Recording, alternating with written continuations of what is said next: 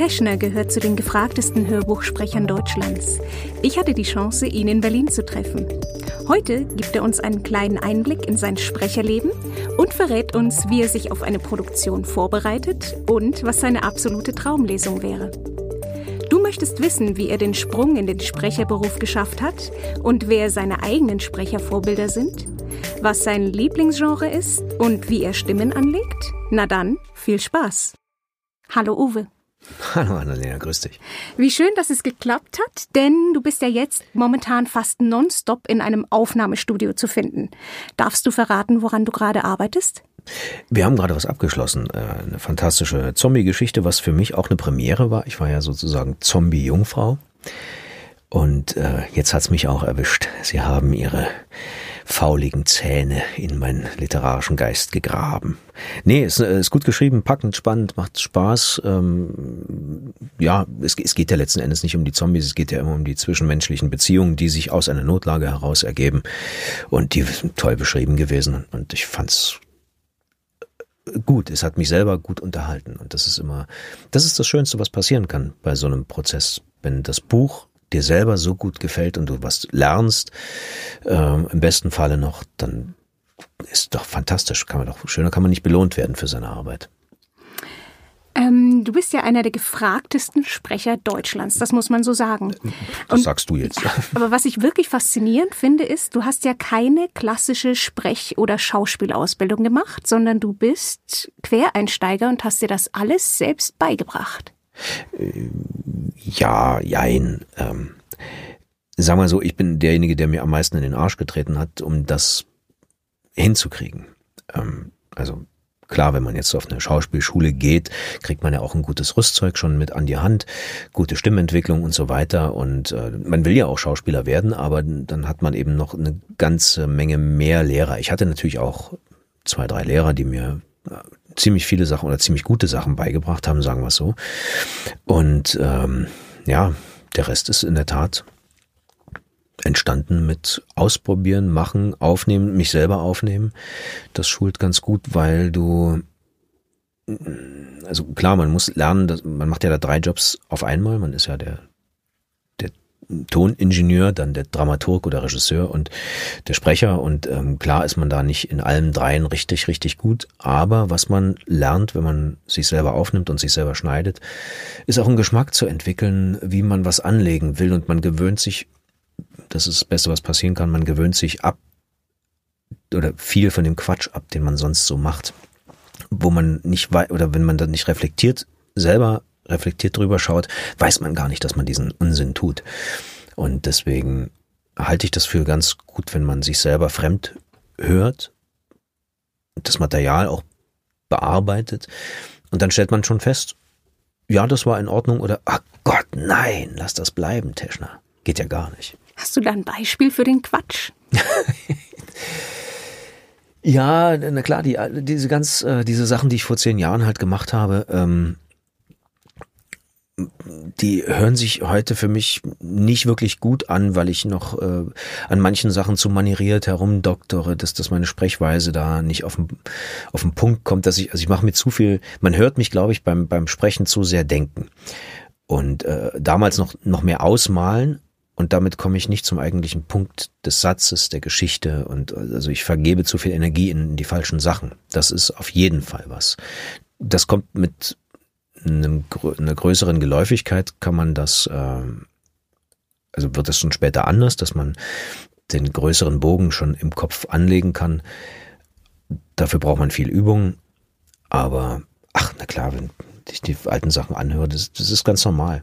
Das alte Zeug war nie wirklich glorreich. Also im Prinzip hast du früher eher über das Sprechen nachgedacht und weniger über die Geschichte selbst?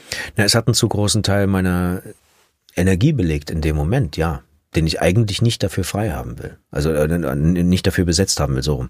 Sondern den, ich möchte damit gerne lieber die Geschichte voranbringen. Und ähm, das ist hoffentlich heute anders. Heute, vielleicht ist es auch nur ausgetauscht. Heute mache ich mir um ganz andere Sachen, während beim, während ich lese, äh, einen Kopf und versuche, das auf die Reihe zu kriegen. Aber ich hoffe zumindest, dass es immer geschichtsorientiert ist, also oder äh, geschichtenorientiert.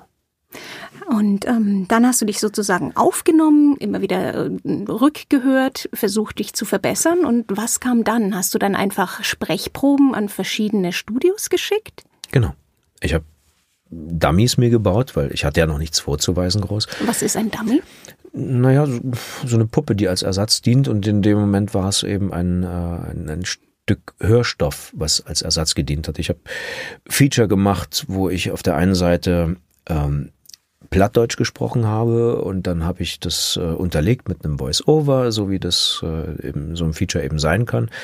Und anschließend kam dann nochmal der, der der Haupterzähleronkel, der was zu Klabautermännern erzählt hat. Oder ich habe mir Computerspiele basten, selbst gebastelt oder auch manchmal basteln lassen, habe ich dann ja, gerne mal was rausgegeben und habe gesagt, kannst du mir vielleicht hier eine schöne rechtefreie Musik drunter packen. Ich habe keine Ahnung, wo ich gerade so eine Computerspielmusik herkriege und klingen ja schon alle recht ähnlich. Und dann haben wir da irgendwas gemacht mit Sirlana und die Welt der sieben Ringe und naja, halt so ein Gedöns. Und dann hast du das und, und dann hoffst du, dass es bei irgendwem verfängt, der dann sagt, ja, ja, genau so einen kann ich gerade gebrauchen. Und ja, so war es dann letzten Endes. Ähm, ich hatte dann das Glück, zum richtigen Zeitpunkt äh, bei einem Studio, das war das Hörspielstudio Kreuzberg, äh, aufzutauchen, die gerade jemanden brauchten, der genau diese Stimmfarbe hatte. Und ähm, damit ging die kommerzielle Sache los. Ich habe vorher schon viele Hörbücher eingelesen gehabt, aber eben für Blindenbüchereien und so. Und da ist ja ist das Publikum viel kleiner. Es ist auch im Grunde genommen ja nicht bezahlt. Es ist ein Kulturbeitrag, den man da kriegt. Aber es ist eine tolle Übungssache. Man konnte sich da austoben. Genau, ich glaube, das war die Leipziger Blindenbücherei, richtig? Ich habe auch für die Berliner Blinden, ah. äh, also nicht so viel, ich glaube nur zwei, drei Bücher, die konnten noch schlechter bezahlen. Das war sozusagen noch, ähm, noch unertragreicher, aber trotzdem hat Spaß gemacht. Das waren auch tolle Bücher, die wir da gemacht haben. Und hast du nur die Bücher eingelesen? Nee, oder? wir haben, ja, wir haben ganz viel, das habe ich ja schon öfter mal erzählt. Ähm, für die Blinden werden ja noch mehr Sachen eingelesen. Zum Beispiel eben Medikamenten, Beipackzettel, damit die das auch abrufen können, wenn sie ein Medikament immer wieder nehmen müssen. Ähm, dann haben sie eine CD bekommen, wo der ganze Beipackzettel abrufbar war oder eben auch äh, Rentenbescheide oder amtliche Dokumente, die mussten dann eingelesen werden und zwar sehr, logischerweise sehr emotionslos. Ähm, das ist ja eine reine Sachtextinformation. Aber du musst eben alles lesen, du musst wirklich äh, jeden Punkt, der da drauf steht, musst du lesen. Und ich fand ja beeindruckend, dass gerade bei den Rentenbescheiden eine wahnsinnige Tragik in manchen Sachen zu finden waren. Also zwischen den Zeilen, wo du so gelesen hast, wer, wem, wie, was, welcher Unfall passiert ist und warum der dann und seit wann der blind ist und die Eltern und puh, das ist mir manchmal mehr nah oder näher gegangen als mancher Thriller. Kommen wir noch mal zurück zu deinem Werdegang. Glaubst du, dass du es schwerer hattest, als Quereinsteiger in diesem Business Fuß zu fassen? Das ist eine schwere Frage, weil ich ja nur meine Art kenne. Ja, natürlich hat mich das gewurmt, wenn man abgelehnt wurde von wegen, ja, der war ja nicht mehr auf der Schauspielschule. Das ist mir jetzt nicht allzu oft passiert. Ich habe mich ja schließlich nicht an Theaterbühnen beworben. Da wäre das sicherlich noch häufiger gekommen. Aber ja, im Synchronbereich ist ja immer sowieso viel schwerer noch ranzukommen. Das ist nochmal eine ganz eigene Mischpoke. Ähm, da aber da letzten Endes fragt da auch keiner danach. Die wollen, also man kriegt, glaube ich, immer eine Chance.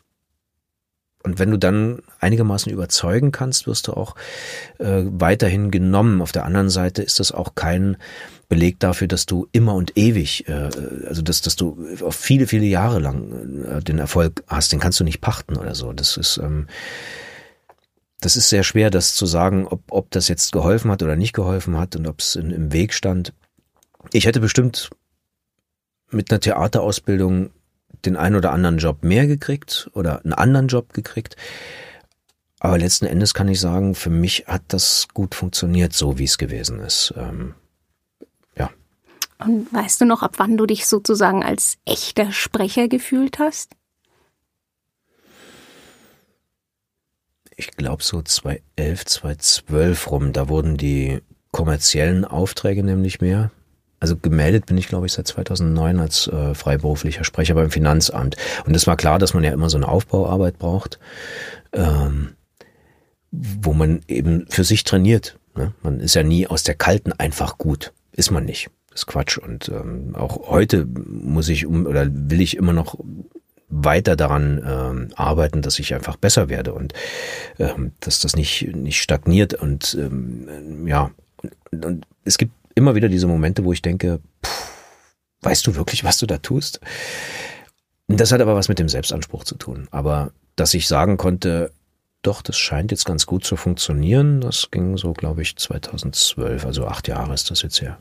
Aber ich finde es ganz spannend, wenn du sagst, du arbeitest konstant an deiner Stimme. Woran arbeitest du denn gerade? Ähm, Sachen mal anders zu machen. Das, was ich äh, vorhin schon mal angesprochen hatte, wenn man wenn man immer so in derselben Soße kocht, dann schmeckt doch immer alles gleich und dann kannst du auch nichts anderes. Und ich, hab, ich, ich bin ja großer Hörbuchfan selber und höre sehr viel. Und letztens habe ich ein wundervolles Hörbuch gehört. Ähm, ich glaube, es heißt Das rostige Herz des äh, Charlie Berg oder das eiserne Herz. Ähm, jedenfalls hat der Sprecher das so anders gemacht, wie ich das nie hinkriegen würde. Das fand ich so spannend und inspirierend, dass ich mir gesagt habe, Mann, du musst mal mehr, also nicht in diese Richtung gehen, aber der hat eine ganz bestimmte Lockerheit gehabt, die, die ich jetzt so nicht aufbringen könnte. Also diese ganz spezifische und, und da muss man mal hinkommen, indem man sich das ein bisschen vornimmt, vielleicht ein bisschen analysiert. Das ist so wie wenn man ein Instrument spielt und du sagst dir, okay, den, den gerade neu entdeckt der Akkordeonist oder sonst wie, und das probiere ich mal selber nachzumachen, zu spielen wie er. Du wirst komplett anders klingen, aber du entwickelst eine neue Facette in dir und ich glaube, darauf kommt es an. Und ja, ich kann auch noch mehr über das Sprechhandwerk selber erfahren. Ich, ähm, ich gebe selber Unterricht und das Schöne dabei ist, dass ich in der Arbeit mit den Schülern ja immer merke, was ich selber gar nicht weiß. Und dann muss ich mich drum kümmern, das dann mir als Wissen zu erarbeiten oder im, im Erklären bemerke oder äh, realisiere ich erst überhaupt bestimmte Zusammenhänge, die mir so ausformuliert nicht klar waren. Das ist toll, das ist äh, für mich bereichernd. Cool. Und du sagst ja gerade, du bist selber großer Hörbuch-Fan und hörst sehr viel. Hast du denn eigen, also du selbst, hast du eigene Vorbilder beim Sprechen? Ja, natürlich. Ich habe auch meine Götter. Wer ähm, ist denn so dein Gott? Das ich habe da so ein, so ein Pantheon, äh, ich sage das immer, dass die alten, knorrigen äh, Opergötter, das sind so Gerd Heidenreich und äh, der nun leider äh, verstorbene Joachim Höppner und äh, da gibt es so einige, dann hast du diese, diese schrägen Onkel, zum Beispiel Udo Schenk, rechne ich da mal rein, äh, also von der Stimmfarbe her, die, die sowas anlegen. Auch Vera Telz finde ich, äh, höre ich gerne zu, finde ich grand, äh, grandios. Zu den Opas gehört auch unbedingt, den muss man immer noch erwähnen. Ich finde, der hat viel zu wenig Beachtung. Bodo Primus. Boah, ist der Mann gut. Das ist unglaublich. Ähm, äh, und dann natürlich äh, gibt auch die, die, die ganzen Frauen, die ich sehr bewundere. Kathleen Gavlich ist für mich jemand, der mit die wandelbarste und präziseste Stimme äh, gerade im generell im gesprochenen Wort aufweist. Ähm, auch zur Erholung und zum zum äh, buntes Popcorn höre ich immer gerne Stefan Kaminski. Auch das ist genau. Also ich habe da auch wirklich zwei drei Handvoll Leute, denen ich unheimlich gerne lausche, wo ich auch danach gehe und sage: Heute hast du mal wieder Appetit auf den oder die. Guckst du mal, was die Neues gemacht haben. Vielleicht spricht dich ja was an. Wir hatten ja gerade schon ein Gespräch über Rezensionen und Kritik. Du hast gerade für uns fiese Rezis eingelesen. Wir hatten wirklich Probleme, überhaupt fiese Rezis von dir zu finden, denn deine Rezensionen sind ja fast ausnahmslos gut bis überragend. Liest du denn überhaupt deine Kritiken noch? Ähm, es kommt mit, mitunter äh, kann ich es nicht äh, vermeiden oder oder also ich vermeide sie jetzt nicht bewusst. Es kommt mir immer mal unter, wenn wenn ich ähm, gucken will, wie ein Buch läuft, weil sich herausgestellt hat, dass das, was ich besonders toll finde, nicht unbedingt finanziell der Renner ist. Und umgedreht, da wo ich sage, naja, so okay, äh, das Ding geht manchmal durch die Decke und das hat man nicht im Griff. Und äh, wenn mich interessiert, gerade so bei diesen Sachen, die, die ich so toll fand, dann gucke ich nach und ja, dann sehe ich natürlich das eine oder andere und dann sehe ich auch mal, wenn, okay, zwei, drei Leute haben sich so gefreut, dass das Buch jetzt endlich draußen ist. Das heißt aber nicht, dass es ähm, deswegen noch also dass die Verkäufe in die Höhe schießen und gibt es eben andere, die sagen, oh nee, damit konnte ich gar nichts anfangen und das ist dann natürlich schon ein bisschen traurig, das ist ja so dein Baby, was du da gemacht hast und gehätschelt und getätschelt hast. Und da geht's mir gar nicht so darum jetzt, wie, wie ich da bewertet werde. Natürlich möchte ich eine gute Arbeit abliefern und möchte das, oder hilft es einem auch unheimlich, wenn das geschätzt wird. Ähm, ab und zu schreiben mich ja Leute auch direkt an und dann bleibe ich zum, also äh, das ergibt sich manchmal, dass von mit einigen wenigen, dass man sich da noch mehrfach hin und her schreibt und sich dann auch eine, eine Bereicherung ähm, ergibt, dass man andere Geschichten hört, die andere Geschichten, die die also die Leute eher betreffen und ähm, das finde ich schon schön. Das ist so ein bisschen auch wie eine Live-Lesung, wenn man diesen direkten Kontakt zum Publikum hat und merkt, wie was ankommt und ob das jetzt äh, funktioniert und vielleicht eine wohlwollende Stimmung im Saal ist und so, bis hin zur Begeisterung, dann dann ist das so eine Direkternte. Ja. Diese Rezensionen sind, ähm, die sind, das ist, natürlich ist es wichtig, dass es welche gibt und dass es viel gibt, weil das heißt, dass die Bücher gut laufen, dass sie viel gekauft werden. Aber ähm, ich gucke jetzt nicht durch, also ich muss mir damit nicht irgendwie das Ego streicheln oder, oder ähm, ich kann inzwischen besser damit umgehen als früher. Früher ähm, ich habe das ja vorhin schon angemerkt, früher habe ich das Lob so gar nicht wahrgenommen und mich natürlich sehr geärgert, wenn jemand gesagt hat, nein, das hat er aber falsch gemacht. Äh, und heute hat sich das ein bisschen relativiert, weil ja, weil ich ja sozusagen, das, das bin nicht ich persönlich, also ich als kleiner Uwe Teschner, sondern das ist äh, eher der, der Sprecher, die Marke, die die Marke Uwe ja Teschner. genau ja. und das ähm, natürlich muss man die pflegen oder muss man zumindest also nicht pflegen im Sinne von jetzt äh, Insta Stories oder so, sondern man muss gucken, dass man keinen Quatsch abliefert, ja und mhm. dass jemand was nicht gut findet, ist völlig legitim, alles gut. Und wenn jemand was toll findet, dann freue ich mich wie ein Schnitzel, dass äh, dass das ankommt, dass mein Gedanke, denn manchmal sitzt man ja im Studio und denkt sich sonst was für einen Kram aus, wie man mit der Geschichte jetzt da umgeht und was man da für kleine Tricks reinbaut ähm, oder Verweise auf irgendetwas anderes und hofft, dass der Hörer mitkommt, dass du das deutlich gemacht hast, dass er deinen Gedankengang nachvollziehen kann. Naja, und manchmal gelingt das eben nicht und dann hast du dich verquast. Und manchmal wissen die Hörer genau, was du wolltest und dann sagen, ja, geil. Schön, dass es nicht so ausgesprochen hat, sondern dass es nur angelegt hat, so aus dem Augenwinkel. Und das ist das Schönste, was dir passieren kann.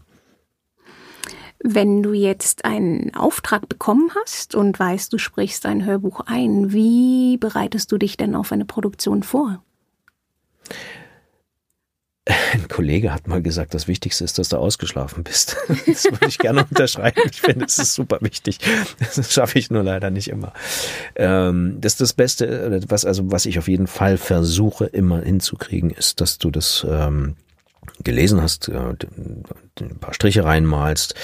Ähm, das ist auch je nach Geschichte unterschiedlich. Es gibt also kürzere Sachen, kannst mache ich eine totale Strichfassung gerne, dass ich wirklich mir meine Partitur da reinmale, wie wo was will ich betonen, was also das sind so Erinnerungspfade, die gehst du dann lang und du weißt auch genau, was als nächster Satz kommt. Wenn du eine lange Geschichte hast, eine Produktion, die eine Woche, zwei, drei Wochen geht, da geht das nicht, das schaffst du nicht. Der Aufwand ist zu hoch, der zeitliche Aufwand und auch letzten Endes der finanzielle. Ähm, also du kannst nicht drei Wochen die Produktion vorbereiten, das geht nicht. Du musst das Buch lesen und dann sage ich immer, okay, dann, dann die Gedanken, die du dazu hast, stimmen schon mal zu 90 Prozent, wie du die Sachen anlegen willst und den Rest machst du im Studium. Gehen dir denn Bücher auch nach? Das heißt, ist das wie Prüfungslernen, dass du sozusagen nur solange du in diesem Kosmos dieses Hörbuch, dieser Hörbuchaufnahme steckst, an das Buch denkst? Oder hast du manche Bücher, an die du noch vielleicht Monate oder Jahre danach noch denkst? Ja, die habe ich. Also ich habe meine, meine Highlights, die mich richtig erwischt haben, wo ich auch als privater Leser total begeistert bin. Und äh, Geister zum Beispiel von Nathan Hill ist so eins oder Löwenwecken von ähm, Gunda Goshen, die eine Israelin. Das sind ganz, äh, sie sind so gut geschrieben, dass sie eben in mir irgendwas berührt haben, weswegen ich sie sowieso in meinem Bücherregal, würden sie einen besonderen Platz bekommen. Und was die Serien angeht, da hast du natürlich Teile, wo du sagst, boah, der war richtig stark geschrieben oder ne, der war jetzt eben, war nur ein weiterer Teil. Klar, das ist normal. Aber da ist es so, dass mir eben bestimmte Leute richtig ans Herz gewachsen sind zum Teil, so über die Jahre. Das ist dann jetzt nicht ein Familienmitglied, aber so wie ein Bekannter, dessen Entwicklung man verfolgt, wo man sich auch freut, wenn man ihn wieder trifft und auch entsetzt feststellt, boah, du hast aber Federn gelassen.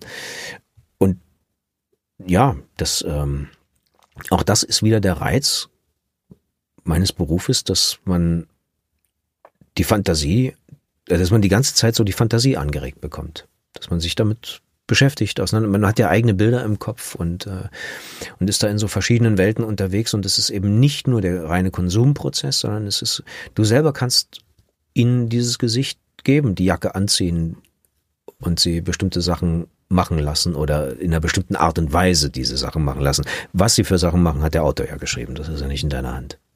Wenn du da jetzt einen ganzen Tag am Lesen bist, was wird denn da zuerst müde? Der Kopf oder die Stimme? Der Kopf, definitiv. Der kann manchmal schon müde sein, wenn ich im Studio ankomme. Das gibt's, das passiert durchaus. Wenn der Tag vorher schon ordentlich was bereitgehalten hat, dann äh, bist du die ganze Zeit in Bewegung, brrr, dann kommst du ins Studio und natürlich fährst du erstmal runter. Es ist ja ein stiller Ort. Also er ist ruhig und dann deine ganze innere Aufregung legt sich.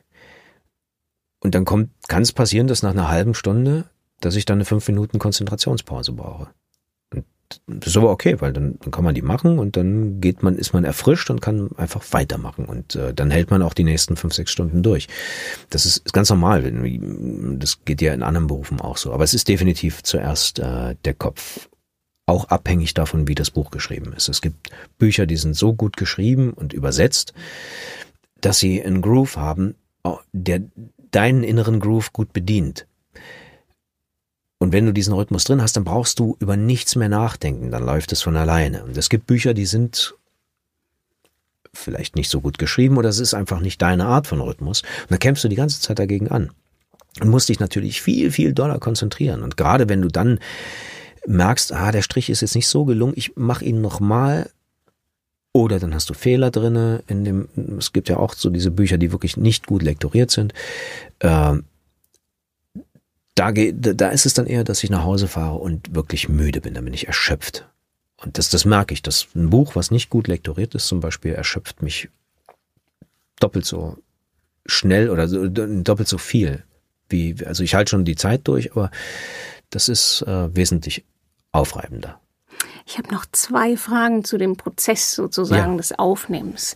Wenn du Stimmen anlegst, wie machst du das? Folgst du da eigentlich immer deinem ersten Impuls oder ähm, hast du da Influ also Einflüsse von außen, dass du, dass du dich mit anderen Leuten darüber austauschst, wie soll diese Stimme klingen? Ich meine, es bestimmt, hast du gerade gesagt, mit der Regie nochmal nachjustiert, aber wie gehst du davor, wenn du sagst, ich muss Stimmen anlegen? Was ist dein, deine, dein erster Gedanke dazu? Wie doll man das macht, äh, gibt einem im Prinzip das Buch vor. Je ernsthafter und realistischer und plausibler das Buch ist, umso weniger musst du es machen, weil dann genügend literarisches Blut in meinen Gestalten fließt und ich es nicht noch künstlich reindrücken muss. Dann kannst du dich also wirklich darauf konzentrieren, dass du diese Emotionen mitgehst, dass du im Prinzip aus der Haltung heraus agierst. Natürlich gibt es unterschiedliche Herangehensweisen. Es gibt sicherlich äh, auch Kollegen, die sagen, ah, der Teschner übertreibt immer so. Andere sagen vielleicht, nee, der macht viel zu wenig. Ähm, weil da ist ja die, die, die, die Spanne sehr, sehr groß, was man da machen kann. Wenn ich zuhöre, finde ich es auch manchmal sehr erholsam, wenn der Sprecher oder die Sprecherin ganz wenig macht. Ja, sie muss sie mir nicht ausmalen. Er schließt sich mir sowieso. Aber ich genieße es eben auf der anderen Seite auch sehr, wenn man im Prinzip ein Hörspiel rausmacht. Das ist toll. Und das, das ist das, was ich für mich auch dann mir die Freiheit nehme, zu sagen, okay, das Buch möchte ich gerne so anlegen, weil der Text mir diese Freiheit gibt oder es herausfordert. Und ja, wie gesagt, viel läuft über die Haltung. Und wenn du dann eine Charge machen möchtest, dann musst du halt gucken, dass die immer noch halbwegs plausibel klingt. Es ist immer schwer, äh, wenn, wenn Frauen Männerstimmen und äh, Männer Frauenstimmen nach oder äh, machen müssen, imitieren müssen, ähm, dass man da auf diesem Grad ist, dass es erkennbar ist, was man machen wollte und nicht lächerlich wird. Das gelingt vielleicht nicht immer, vielleicht sind auch manche Charaktere einfach nicht so geschrieben, dass sie, äh, dass sie so ernsthaft rüberkommen, sondern sie sind schon selber eine, kleine Persiflage, eine, eine Farce mitunter. So, und äh, jetzt kommt es halt drauf an, du, wenn auch das passiert, dass der Autor schon seine Figuren verrät, dann muss man selber versuchen, nicht in dieselbe Falle zu stolpern. Also das sollte man auf keinen Fall. Seine Protagonisten an die Wand zu fahren, indem man ihnen zu quietschige, zu, zu schlimme Stimmen gibt, die, die einfach oben drüber sind. Solange ich sie damit charakterisieren kann und ihnen eine Facette gebe, ist alles legitim, ist prima. Ich mag das auch gern mit eben mit ein bisschen mehr Gewürz, das Ganze zu, selbst anzureichern und auch selber zu hören. So.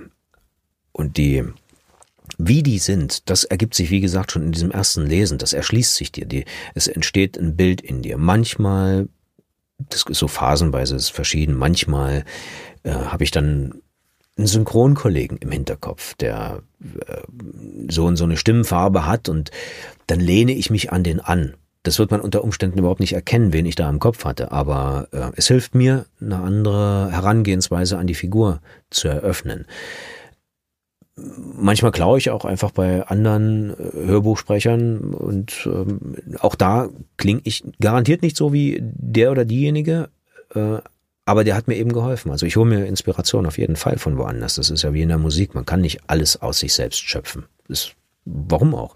Sehr schön, wenn man zitiert sozusagen und dadurch wieder was ganz anderes in einem anderen Zusammenhang erschafft. Und dann ist es ja auch vielleicht eine Hommage an den oder die Natürlich. und die Stimme, die sie angeboten haben. Ja. ja. Eine Abschlussfrage zur Produktion. Wie lange würdest du denn sagen, bist du beschäftigt für, sagen wir mal, ein Buch mit circa 500 Seiten mit Vor- und Nachbereitung des Ganzen? Wir gehen nach Zeichen. Und man kann so sagen, dass man ganz gut so 80.000 mit Leerzeichen am Tag schafft. 80 bis 100.000 Zeichen, das könnte man umrechnen, vielleicht sogar Pi mal Daumen in 80 bis 100 Seiten. Das Ding ist, ich möchte nicht 120 Seiten am Tag machen müssen, weil ich dann das Gefühl habe, dass ich nicht gründlich genug bin, dass ich zu sehr darauf aus sein muss, die Seitenzahl zu schaffen und nicht an der Geschichte arbeiten kann, die ich ja eigentlich transportieren möchte. Und ähm, ja, also für, für ich schaffe so ungefähr zwischen zwei Stunden und oder zwei CDs am Tag. Das ist schwankt immer, das kommt auf den Stoff drauf an, wie viel beschäftigt er mich, wie viel äh, feile ich noch dran rum und mache auch Sachen eben nochmal oder ähm, wie genau will ich da sein oder so, das, das ist verschieden. Also man braucht für ein zehn Stunden Hörbuch würde ich vier, viereinhalb, fünf Tage im Studio auf jeden Fall veranschlagen, damit man nicht unter Druck ist. Und äh, dann hast du, naja, schon zwei Tage in der Vorbereitung. Ja, wollte ich gerade sagen, aber so mindestens noch zwei, drei Tage Vorbereitung, wo du dich in das Buch hineinfuchst. Genau. Okay. So ungefähr. Also vielleicht einen kompletten Tag, man schafft es ja nicht äh, an einem Tag. Das sind zwei Abende, die ich damit vorher zubringe. Das auf jeden Fall also so zwischen drei, vier Stunden am Abend. Das okay. entspräche einem Arbeitstag ungefähr. Bücher ist ein gutes Stichwort. Du hast ja jetzt wirklich mittlerweile in jedem Genre, du sagtest gerade, du hast dein erstes Zombie-Buch jetzt eingelesen, aber du hast ja wirklich in jedem Genre schon mindestens eins eingelesen. Hast du da ein Lieblingsgenre? Nee, habe ich nicht. Das, äh, in der Tat interessiert mich mehr oder habe ich da keine Berührungsängste und mich interessiert mehr, ob das Buch gut geschrieben ist. Sie würde wirklich alle Arten oder jede Literaturart bespielen, und ich glaube, da gibt es schon noch ein paar, die ich äh, definitiv noch nicht hatte, ähm, schon um das auszuprobieren, wie gut passt das, äh, kann ich, finde ich mich in diesem Kosmos zurecht, macht mir das Spaß und äh, wobei das ist, das ist ja egal, das ist genau wie mein Geschmack, glaube ich, in Musik oder in Filmen. Mir ist völlig wurscht, worum es geht, solange es gut erzählt ist. Das ist die, das ist die einzige Prämisse, die stimmen muss. Schön. Du hast ja auch schon viele Bücher für den Ronin Verlag eingelesen. Wie war denn das? Erinnerst du dich noch, wie das angefangen hat? Das weiß ich aus dem Hut nicht mehr. Wie, wie, ich glaube, Stanley hat mich ähm, angeschrieben und hat mir das vorgeschlagen, dass wir was zusammen machen. Und möglicherweise war das, du hattest das, oder ich habe das äh, vorher gelesen gehabt, war das 12 Monkeys. Ich weiß aber nicht, ob es wirklich das erste war. Hattest du denn da eine Lieblingsproduktion bis jetzt? Oder? Ja, wir haben tolle. Wir haben, also ja? das ist, ja, witzigerweise haben wir wirklich mit Ronin unglaublich gute Sachen gemacht. Ähm, 12 Monkeys äh, war, war jetzt, sagen wir mal, das ist äh, vom Ruf her ist das natürlich schon ein Meilenstein. Auch wenn das Buch jetzt selber vielleicht nicht der, der Überkracher war. Also da war zum Beispiel Schweigen der Lämmer, hat einen größeren Impact noch hinterlassen. Ähm, aber wir haben Rames Namen gemacht, diese Nexus-Trilogie. Und die ist der Knaller. Also die ist alleine nicht nur was da passiert, sondern der, der, der Autor ist, der ist in verschiedenen Zukunftsgremien. Das heißt, der macht sich richtig einen Kopf darum, wo geht Technologie, wo geht Gesellschaft hin. Und deswegen finde ich es auch total spannend, Sci-Fi zu machen, weil sie im besten Fall nicht irgendwelche kleinen Raumschiffchen, die mit äh, blau grün roten Laser durch die Welt oder durch das Weltall schießen und, und dabei sich benehmen wie Jagdflieger, ähm, das ist für mich total belangloser Quatsch. Also das, ja, kann man mal machen, aber ist jetzt nicht äh, das, das Tolle. Das Tolle ist, wenn es darum geht, was für technologische Erfindungen und äh, Lösungen für bestimmte Probleme hat man und was macht das mit den Menschen? Und da war Rames Namen total äh, obendrauf. Vorhin der, der aus den äh, fiesen Rezis, äh, die, die beschriebene Rezension dort von, von Richard Morgan, äh, Mars Override fand ich auch super. Das ist ein Buch, was ähm, was mich deswegen gereizt hat, weil es eigentlich ein es ist ein knallharter Noir-Krimi. Und wie im Noir habe ich drei Monate danach vergessen, wer es war. Die Lösung. Das, ja, natürlich. Weil, weil, weil Philipp Marlowe weißt du das auch nicht. Und es mhm. ist auch völlig uninteressant, weil das Setting um und der Typ, der aufklärt, sind viel wichtiger. Und das, das macht das aus. Und der war, der war genauso. Und äh, es gab so viele schöne Anspielungen darauf, auf, auf diese ganzen Klassiker, Dashiell Hammett und, und äh, Chandler und die Genossen, die das so gemacht haben da. Aber du sagst jetzt, Sci-Fi interessiert dich sehr, eben aus den genannten Gründen. Was ist denn da dein Lieblingsautor, falls du einen hast? Das ist schwer zu sagen, weil, weil sie auch so verschieden sind. Ähm, auch gemacht für Ronin haben wir die Margaret Atwood, die Trilogie äh, über Craig und Oryx und das finde ich auch ein Szenario, was ähm, also Atwood ist, ist jemand, der die das, ich glaube, den ersten Teil davon hat sie vor mittlerweile vielleicht 20 Jahren geschrieben. Und man liest das heute und denkt, aha, Fleisch, was wächst. Na gut, inzwischen hat man davon gehört, dass sowas gemacht wird. Vor 20 Jahren wurde auch schon daran geforscht. Nur war Margaret Atwood die erste, die darüber in einem Roman geschrieben hat, also abseits der Fachblätter. Die nimmt sich immer so eine Sachen, die im Kommen sind oder ein größeres Ding werden könnten und betrachtet das wirklich unter diesem Aspekt, okay, glauben wir mal an den Erfolg, an den wirtschaftlichen Erfolg auch dieser angestrebten Erfindung. Wie wird uns das verändern? Was macht das mit uns? Und äh, dann spinnt sie das in ihre eigenen Geschichten und das war grandios. Also Edward ganz vorne mit, Rames Namen, dann natürlich äh, Daniel Suarez, der grandiose äh, auch Szenarien entwirft. Und dann haben wir gerade, ach nee, das war ja der letzte, genau, Delta V war das Buch von. Das hat mich dieses Jahr auch sehr beeindruckt. Ähm, da geht es nämlich darum, was machen wir, wenn die Märkte auf der Welt sind ja endlich und wir müssen im Prinzip, wenn der Kapitalismus weiter bestehen soll, ins Weltall expandieren und wo kriegen wir die Rohstoffe her und so weiter. Und diese plausiblen Begründungen für die Handlungsweisen von Menschen finde ich grandios. Das Ding ist, man muss es ja nicht so machen. Aber wenn wir nichts machen, kann es passieren, dass zwei, drei Sachen aus dem Buch wirklich passieren werden. Also meistens ist ja Zerstörung, Umweltzerstörung und und, und wie äh, geht's danach Krisen. weiter nach dem Ende genau. der Welt? Genau. Ja. Und wenn du jetzt, abgesehen von Sci-Fi und dem Ende der Welt, irgendein Buch auf dieser Welt einlesen könntest, was oh. wäre denn da dein Wunschbuch? Da gibt es einige, ich sammle die gerade. Also hin und wieder schaffe ich das äh, privat mal was auch zu lesen, nicht nur zu hören. Also mein, mein, mein Entertainment, wenn ich, ich wirklich viele Autofahrten, ähm, dann, dann höre ich sehr viel. Aber manchmal lese ich eben auch was und dann habe ich witzigerweise wirklich eine Trefferquote an guten Büchern, die sehr hoch ist. Also meistens lese ich es im, in einem Urlaub und sage dann, meine Güte, das Buch würde ich gerne mal machen.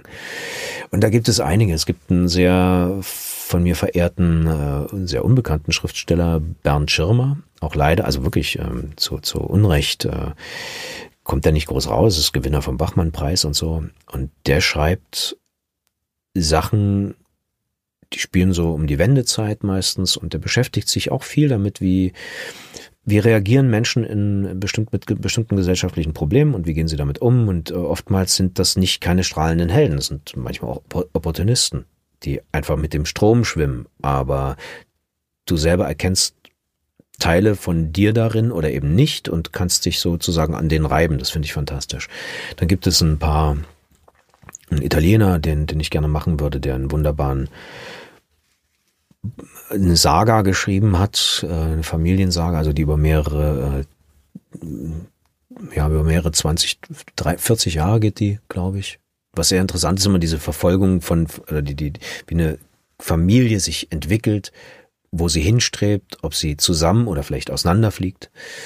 Ähm, ja, und mein großes Steckenpferd ist eigentlich äh, isländische Sagas. Da brauche ich aber erstmal, äh, also muss ich endlich mal anfangen, Isländisch zu lernen, was schon sehr lange auf einem Zettel steht, aber also nicht nur wegen der Aussprache, sondern weil es mich wirklich äh, interessiert und man, ich glaube, das ist ein reines Herzensprojekt, damit lässt sich kaum Geld verdienen. Nicht, weil es die Leute nicht interessieren würde, aber die Aufbereitung dieser, dieser Bücher, äh, ich meine so die Thule-Reihe, da gibt es wirklich fantastische äh, Bände, die ist sehr schwer, weil man alle Fußnoten mit einflechten muss in den Stoff, damit man sie versteht. Und es gibt technologisch gesehen eine tolle Erfindung. Man könnte das schon machen.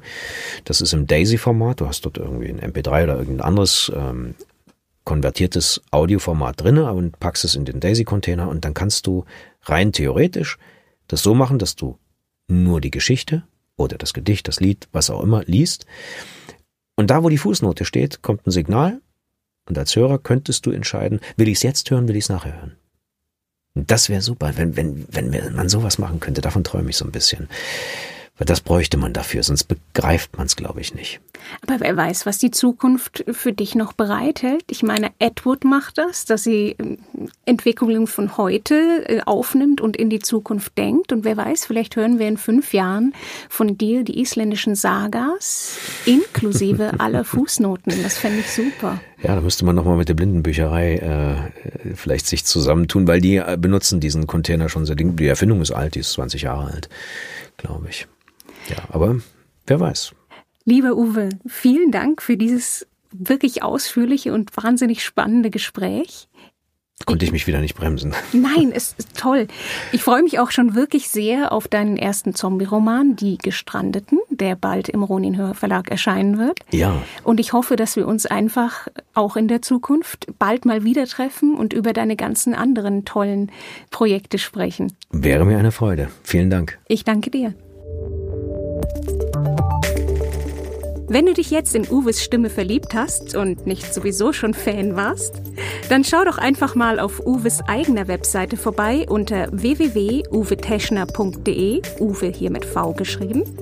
Seine Hörbücher, die er bei uns aufgenommen hat, sind unter ronin-hörverlag.de zu finden und natürlich im Buchhandel und über alle bekannten Streaming-Portale.